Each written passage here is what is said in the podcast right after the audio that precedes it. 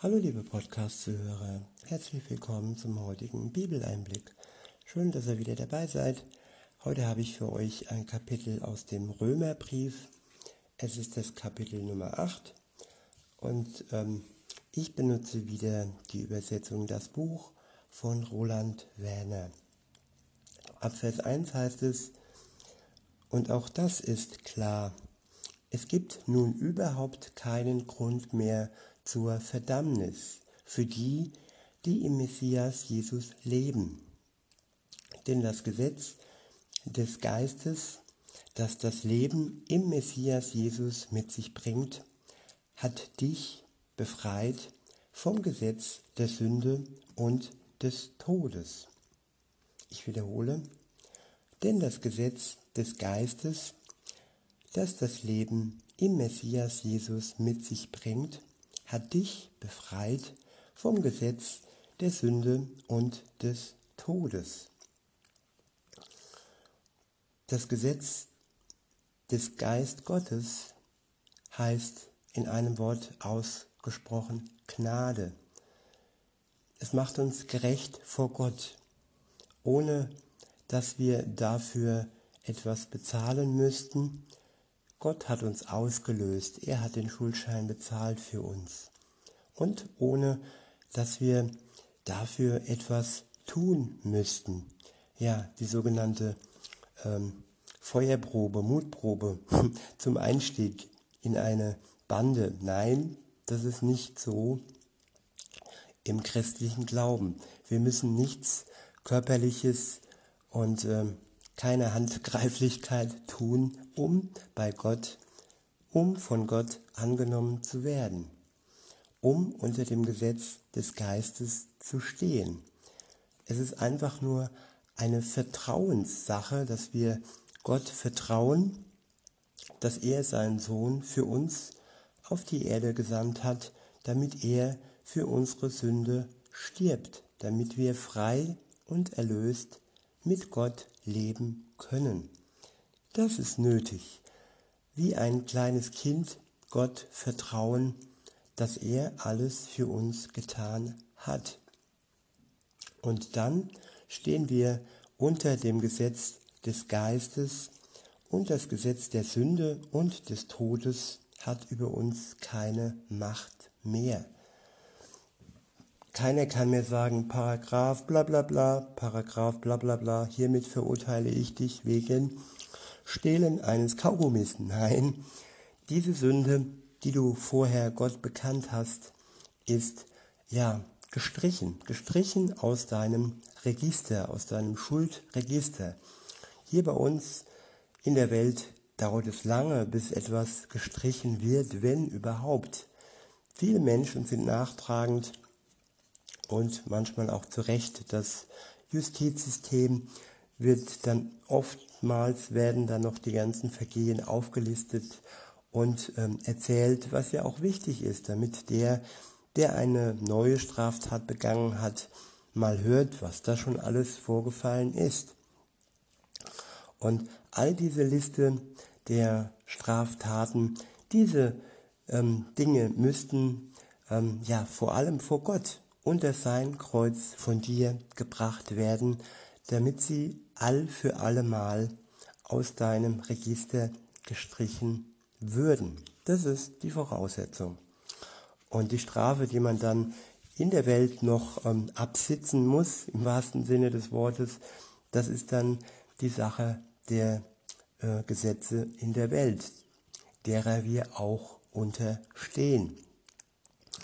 Aber Gott ist der, der zusätzlich und vor allem über allem steht und Gott ist der, der wirklich, wirklich tatsächlich frei machen kann. In der Welt kann man nur Strafen absitzen, bei Gott kann man Strafen wirklich loswerden. Und das nennt sich Erlösung. Weiter heißt es dann, Denn es ist so, dass wozu das Gesetz aufgrund der Beschaffenheit unserer menschlichen Natur nicht in der Lage war, das hat Gott selbst bewirkt.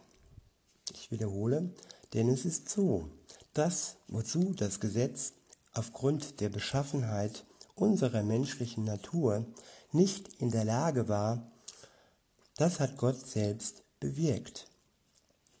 Es geht hier um das Gesetz, das uns die Sünde aufzeigt, das uns aufzeigt, ja, zum Beispiel die zehn Gebote, das uns aufzeigt, dass wir zum Beispiel gestohlen haben, dass wir gelogen haben.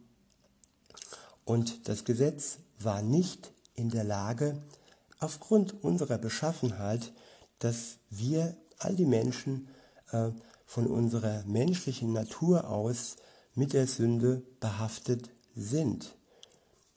Wir sind sündhaft. Es gibt nur einen einzigen Menschen, der auch gleichzeitig Gott war.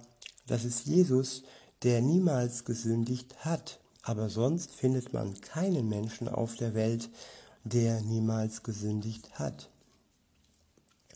Insofern zurück zum Text. Das Gesetz war eben nicht in der Lage, ähm, dieses Problem mit der Sünde zu, lö zu lösen. Und diese Lösung hat Gott selbst in Form seines Sohnes bewirkt. Er hat unser Problem gelöst. Es war ja nicht sein Problem. Gott ist heilig, er ist ohne jegliche Schuld und er ja, kam auf die Erde und hat unser Problem gelöst. Ist das nicht wunderbar? Welcher Gott tut das? Es gibt andere sogenannten Götter, die sagen, ja, du musst gut sein, du musst eine Waage im Kopf haben von deinen guten und bösen Taten und das ist alles so krampfhaft. Und auch diese Meditation und ähm, wenn man wirklich alles mal wirklich vergleicht, auch die Psychologie, alles bringt Krampf und nichts bringt wirkliche Befreiung. Außer, ja, außer der christliche Glaube. Der bringt dir, der bringt mir wirkliche Befreiung. Er bringt Erlösung.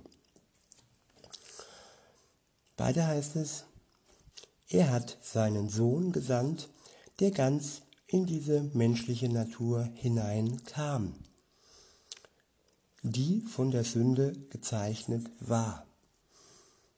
Gott kam in die menschliche Natur hinein. Er bekam eine Hülle, er bekam einen Körper, der von all diesen menschlichen, natürlichen äh, Prozessen ähm, ja auch ähm, belangt war. Es war eine sündhafte Natur, jedoch hat er nicht gesündigt. Das ist, wie gesagt, ähm, der Unterschied. Aber er kam hinein in diese menschliche Natur, die von der Sünde gezeichnet war.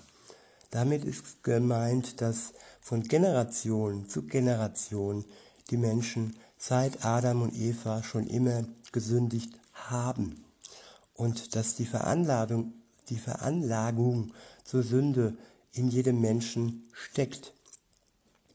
Und deshalb kam Jesus in solch einen Menschen hinein. Er wurde zum Mensch. Er wurde uns gleich. Und er hat das Problem damit gelöst.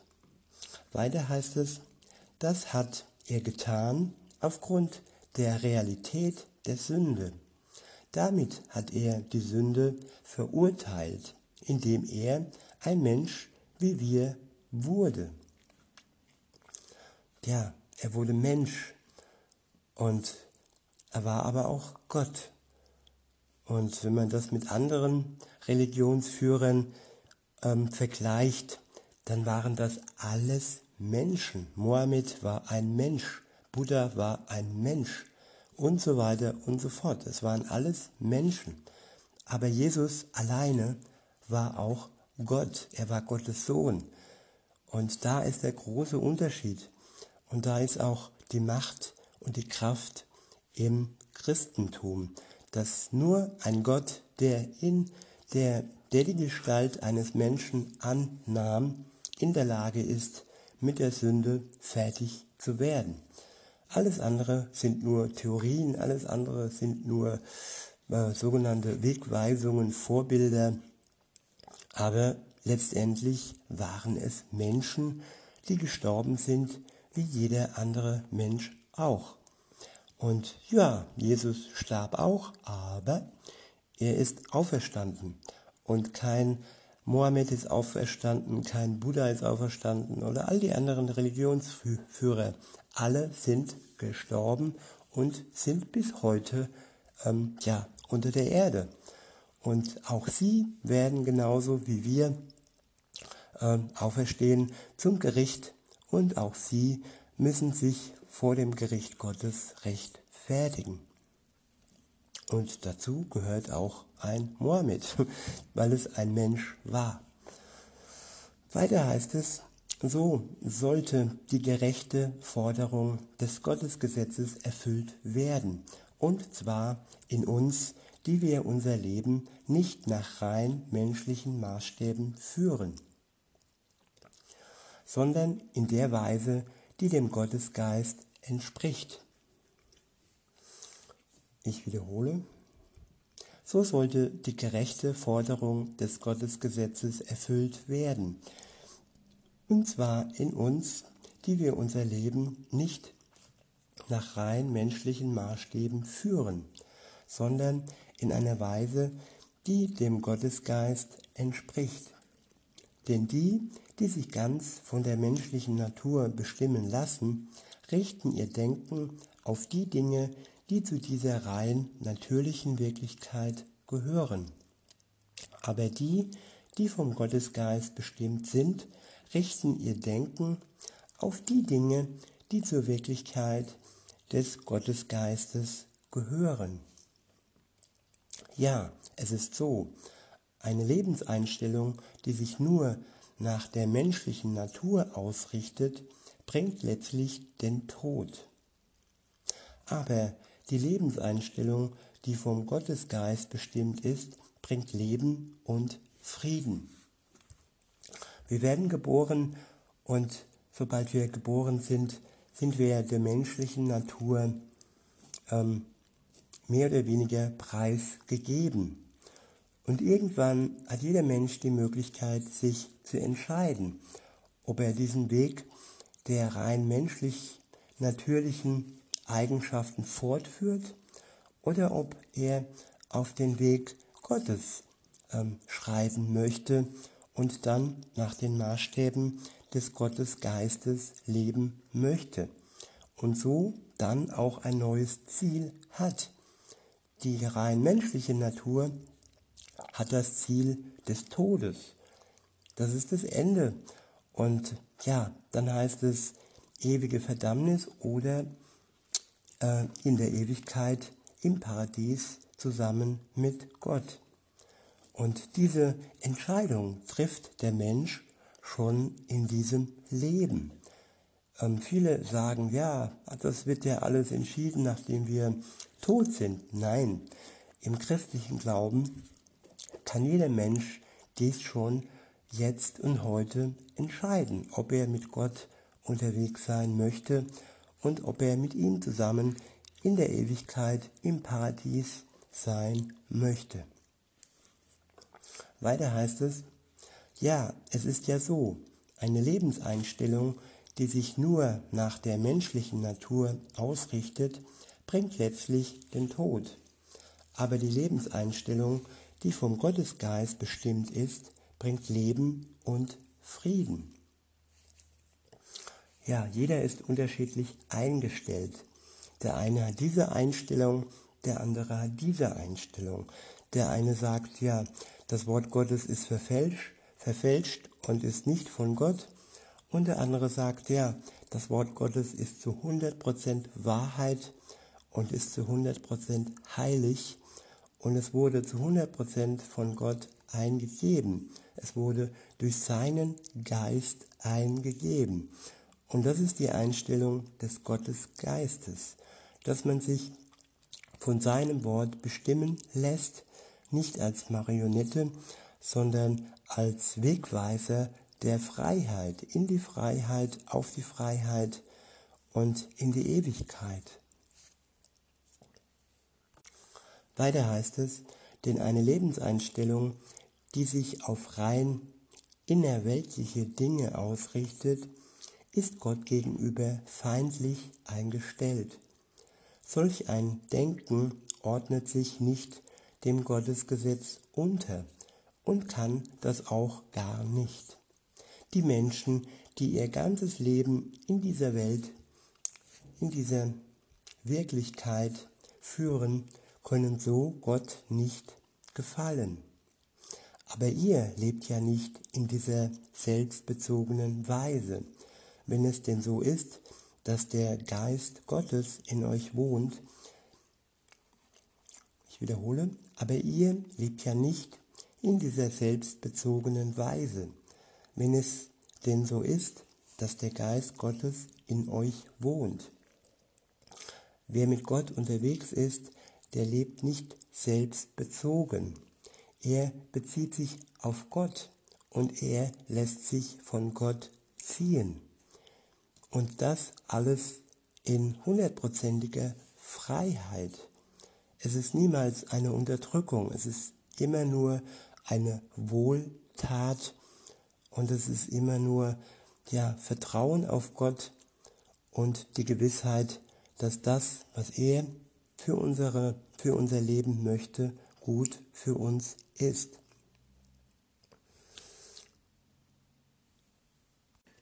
Weiter heißt es, wenn aber ein Mensch den Geist des Messias nicht in sich hat, dann gehört er ja überhaupt nicht zum Messias. Wenn aber der Messias in euch lebt, dann ist zwar euer Körper dem Tod verfallen durch die Auswirkung der Sünde, aber euer innerstes Ich, der Geist, ist nichts als Leben durch die Gerechtigkeit. Ich wiederhole, wenn aber der Messias in euch lebt, dann ist zwar euer Körper dem Tod verfallen durch die Auswirkung der Sünde, aber euer innerstes Ich, der Geist, ist nichts als Leben durch die Gerechtigkeit. Ja, wenn wir mit Gott unterwegs sind, dann tragen wir Leben in uns. Unser innerstes Ich, unser Geist in Verbindung mit dem Geist Gottes und unserer Seele, sie verbinden sich in Leben und alles hat mit dem Tod nichts mehr zu tun. Alleine unser, unser Körper ist noch dem Tod verfallen durch die Auswirkung der Sünde. Aber ja, unser innerstes Ich ist für die Ewigkeit bestimmt und das ist gewiss. Weiter heißt es, wenn also der Geist Gottes, der Jesus von den Toten auferweckt hat, in euch wohnt, dann wird er, der den Messias in ein neues Leben gerufen hat, auch, eu, auch eure dem Tod verfallenen Körper wieder lebendig machen durch seinen starken Geist, der in euch wohnt. Ich wiederhole, wenn also der Geist Gottes, der Jesus von den Toten auferweckt hat, in euch wohnt, dann wird er, der den Messias in ein neues Leben gerufen hat, auch eure dem Tod verfallenen Körper wieder lebendig machen, durch einen starken Geist, der in euch wohnt, durch seinen starken Geist, der in euch wohnt. Ja, das ist eine Zusage, dass er unseren Körper wieder lebendig machen wird. Und ja, noch viel besser, wir bekommen einen neuen Körper, einen Körper, der viel, viel, viel besser sein wird wie der jetzige Körper. Als Jesus auferstanden ist, konnte er mit diesem Körper sogar durch Türen hindurch gehen. Und ja, es war ein etwas Neues, das er geschaffen hat, der Geist, und es ist etwas, das dem Verfall nicht mehr preisgegeben ist. Dieser Körper wird nicht mehr ähm, sterben. Dieser Körper wird dem ewigen Leben standhalten, dem bin ich gewiss. Insofern, ja, lassen wir uns, insofern freuen wir uns auf das Neue, das wir bekommen, das wir geschenkt bekommen durch den Geist und es wird besser sein wie das jetzige. Weiter heißt es, Schwestern und Brüder, das bedeutet dann auch, dass wir keine Verpflichtung mehr haben gegenüber dem ausschließlich auf das eigene Ich bezogene Leben, sodass wir unser Leben noch solchen, nach solchen Maßstäben gestalten müssen. Ich wiederhole, Schwestern und Brüder, das bedeutet dann auch, dass wir keine Verpflichtung mehr haben gegenüber dem ausschließlich auf das eigene Ich bezogene Leben, sodass wir unser Leben noch nach solchen Maßstäben gestalten müssten. Wer ein Leben mit Gott beginnt, der hat ein Leben mit neuen Maßstäben. Das heißt da nicht mehr Ich-Bezogenheit, das heißt, heißt da nicht mehr Egoismus, das heißt dann ja wir, ich und du, ich und Gott, Gott und ich und nicht mehr nur diese Isolation und diese Fixierung auf die Ich-Bezogenheit, die den Menschen doch nur in die Einsamkeit bringt und die ihm am Ende auch nur den Tod als Lohn bringt. Weiter heißt es, denn wenn ihr nach diesen rein menschlichen Wertmaßstäben lebt, dann werdet ihr sicher dem Tod verfallen. Wenn ihr aber durch den Gottesgeist die Handlungen, die sich rein auf diese materielle Welt beziehen, in den Tod lebt, dann werdet ihr leben. Ja, es ist so, alle, die dem Geist Gottes erlauben, sie zu leiten, sind die Söhne und Töchter Gottes.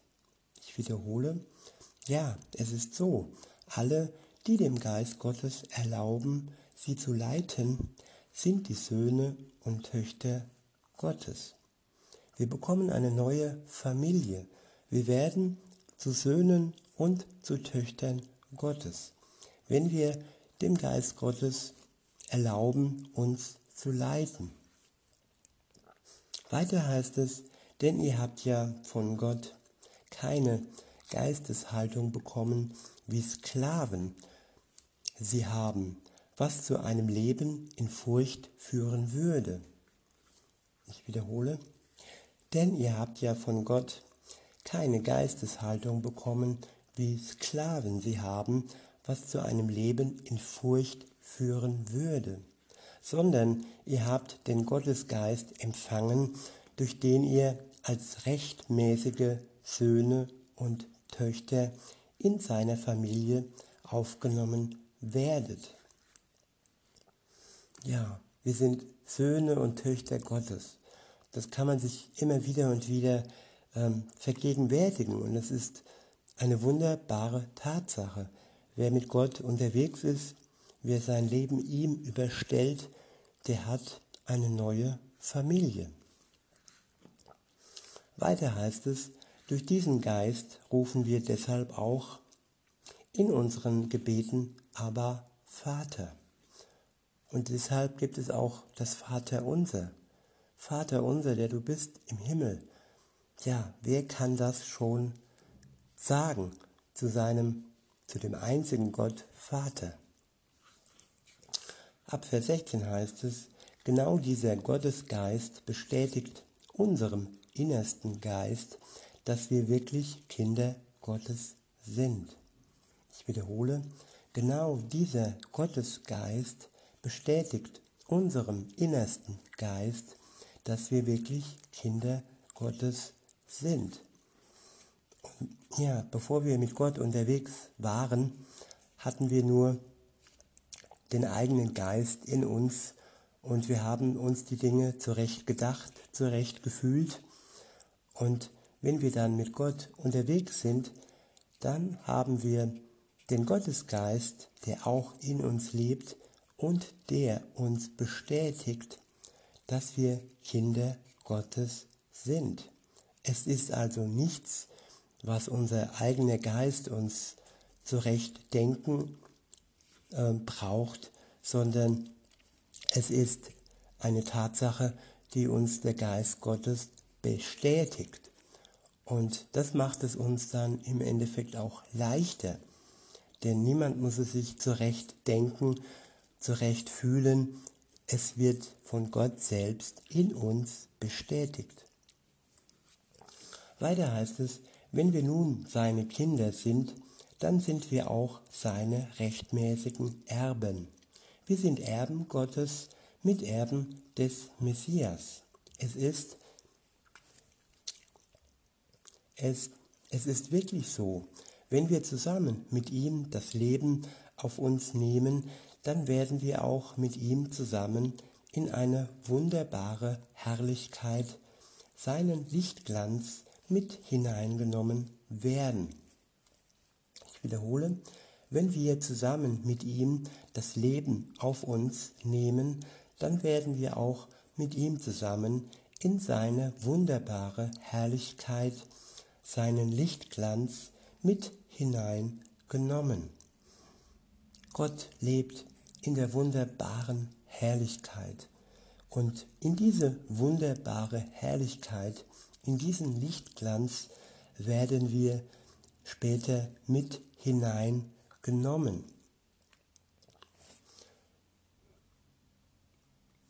Der letzte Abschnitt ist überschrieben mit die allumfassende Hoffnung.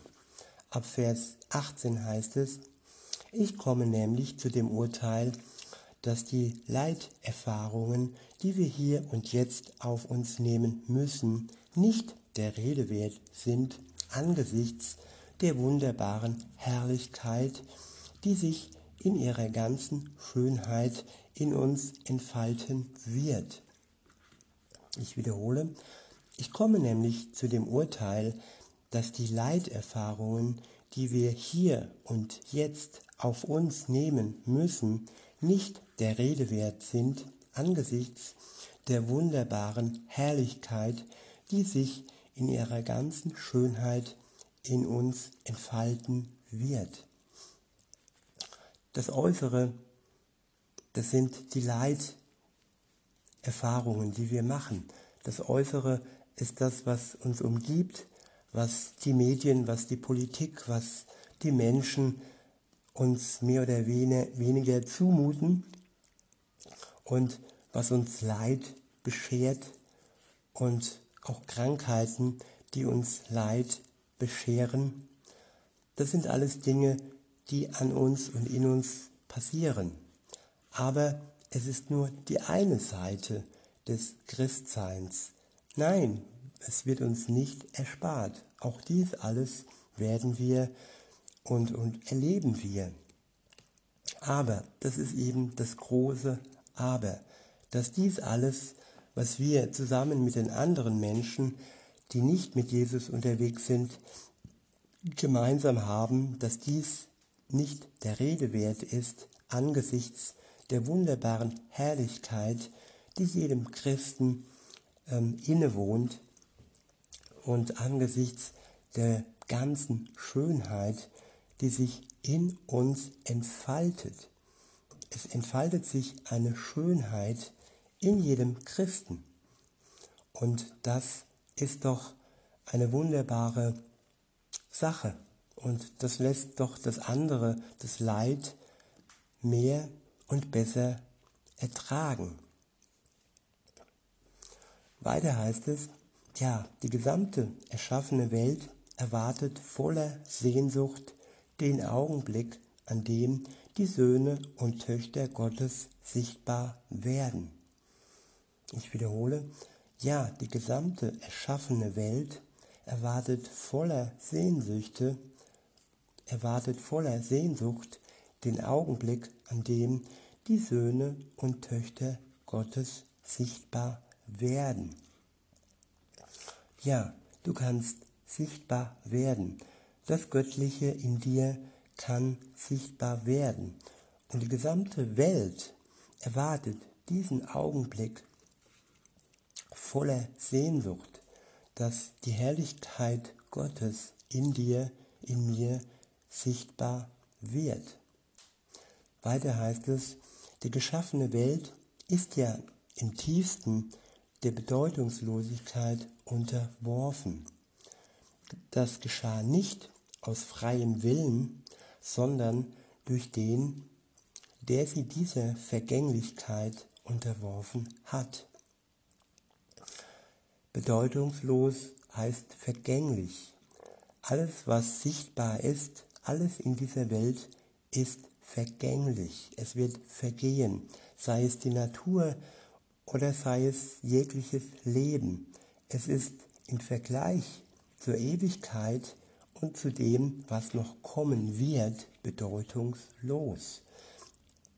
Deshalb sollen wir nicht allzu viel Bedeutung dieser Welt in diese Welt und in sorry und in diesen Körper setzen, da das Große noch kommen wird. Weiter heißt es, und doch lebt in ihr die Hoffnung. Sie hofft darauf, dass die erschaffene Welt selbst von der Versklavung an die Vergänglichkeit befreit wird und Anteil an der strahlenden Freiheit der Kinder Gottes gewinnt. Wir wissen ja, dass die gesamte Schöpfung zusammen seufzt und zusammen in den Geburtswehen liegt, bis in die Gegenwart hinein. Und nicht nur sie, sondern auch wir, die wir das Begrüßungsgeschenk des Gottesgeistes bekommen haben, wir seufzen auch und erhoffen den Augenblick, wo wir endgültig als Söhne und Töchter Gottes eingesetzt werden. Das ist der Augenblick, in dem wir die vollständige Erlösung unseres Körpers erleben werden denn wir sind schon gerettet, aber so, dass wir noch hoffen müssen. Eine Hoffnung, die wir schon erfüllt sehen, ist ja keine Hoffnung mehr. Das ist doch klar, wer etwas sieht, muss nicht mehr darauf hoffen. Wenn wir nun auf das hoffen, das wir noch nicht sehen können, dann erwarten wir es ja voller Ausdauer. Die Hoffnung, die in jedem Menschen liegt, sie treibt uns voran und sie befähigt uns und sie schenkt uns Ausdauer. Wer aufhört zu hoffen, hört auf zu leben. Auch wenn wir das Ende noch nicht klar sehen, das Ende, wo dann wirklich unsere Kindschaft mit Gott vereint wird, wo wir dann tatsächlich Söhne und Töchter Gottes sind, wo wir das nicht nur glauben und wo wir nicht nur gewiss sein können, sondern wenn wir es dann auch erleben, wenn es sichtbar wird an dem großen Tag Gottes, wo Jesus wiederkommt. Und diese Hoffnung, ja, wir können es nur, wir können sie nur mit Ausdauer am Leben erhalten, bis zu, bis zu dem Tag, wo Jesus wiederkommt. Ab Vers 26 heißt es, genauso hilft der Gottesgeist uns in unserer Schwachheit auf, denn wir wissen ja überhaupt nicht, wie wir beten sollen. Doch er selbst, der Gottesgeist, kommt uns immer wieder mit seinem unaussprechbaren Seufzen zu Hilfe. Und Gott, der die Herzen durchleuchtet, der kennt das Denken des Gottesgeistes genau. Ja, und er, der Geist, setzt sich für die ein, die ganz und gar zu Gott gehören und tut das im Sinne Gottes. Wir wissen ja, dass für die, die Gott lieb haben, alle Lebensumstände am Ende zum Guten zusammenwirken für die, die nach dem schon vorher gefassten Beschluss Gottes von ihm berufen sind. Denn Gott hat die Menschen, auf die er schon vorher seinen Blick geworfen hat, auch schon vorher dazu bestimmt, dass sie dem Bild seines eigenen Sohnes gleich werden sollen. Auf diese Weise wird er, Jesus, zum Erstgeborenen unter vielen Geschwistern und die, die er schon vorher dazu bestimmt hat, die hat er auch zu sich gerufen. Und die, die er gerufen hat, die hat er auch gerecht gemacht. Und die, die er gerecht gemacht hat, die hat er auch mit seinem herrlichen Lichtglanz erfüllt. Was sollen wir denn jetzt dazu sagen? Wenn Gott für uns ist, wer wird dann noch gegen uns sein? Denn er hat seinen eigenen Sohn ja keine, ja keine schonende Sonderbehandlung zukommen lassen, sondern hat ihn vielmehr für uns alle dahin gegeben. Wie sollte er uns dann mit ihm nicht alles dazu schenken? Wer wird als Ankläger gegen die von Gott Auserwählten auftreten. Gott ist doch der, der sie für schuldlos und gerecht erklärt. Wer kann das Verdammungsurteil über sie sprechen?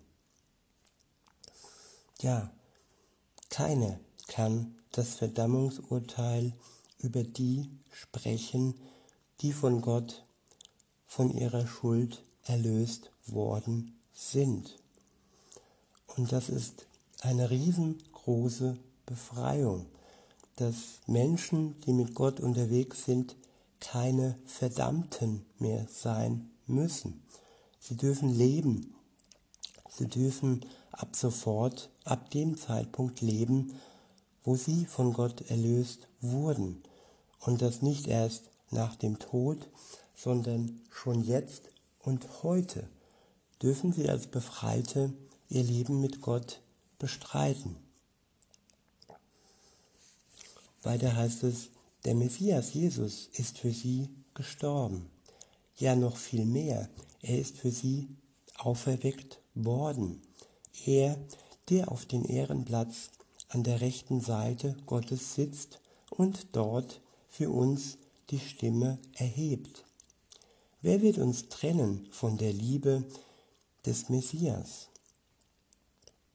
Wer wird uns trennen von der Liebe des Messias? Bedrängnis oder Angst, machende Enge, Verfolgung oder Hungersnot, Nacktheit oder Gefahr oder das Schwert? Ja, so steht es in Gottes Buch geschrieben. Deinetwegen werden wir den ganzen Tag lang dem Tod ausgeliefert. Ja, wir sind wie Schlachtschafe angesehen worden. Aber in all diesen Dingen sind wir mehr als überragende Sieger durch Gott, der uns seine Liebe geschenkt hat. Ja, ich bin davon überzeugt, dass weder der Tod noch das Leben, weder Himmelsengel noch Urgewalten, weder Dinge, die gegenwärtig sind, noch die, die in der Zukunft geschehen werden, und auch keine Großmächte, nichts in der Höhe und nichts in der Tiefe, noch irgendeine andere erschaffene Wirklichkeit in der Lage ist, uns abzutrennen von der unbeschreiblichen Liebe Gottes die im Messias Jesus, unserem Herrn, ihren unvergleichlichen Ausdruck gefunden hat. Ja, nichts kann uns von der Liebe Gottes trennen. Das Einzige, was uns trennt, das sind wir selbst. Das Einzige, was uns trennt, das ist die fehlende Entscheidung für Gott. Das Einzige, was uns trennt, ist das irdische Leben. Aber wir haben es in der Hand. Und wir brauchen niemanden dazu, der uns hilft, die Hand auszustrecken, um die Hand Gottes zu ergreifen, damit er uns zu sich zieht in seine Ewigkeit und damit er uns erlösen kann. In diesem Sinne wünsche ich euch noch einen schönen Tag und sage bis denne.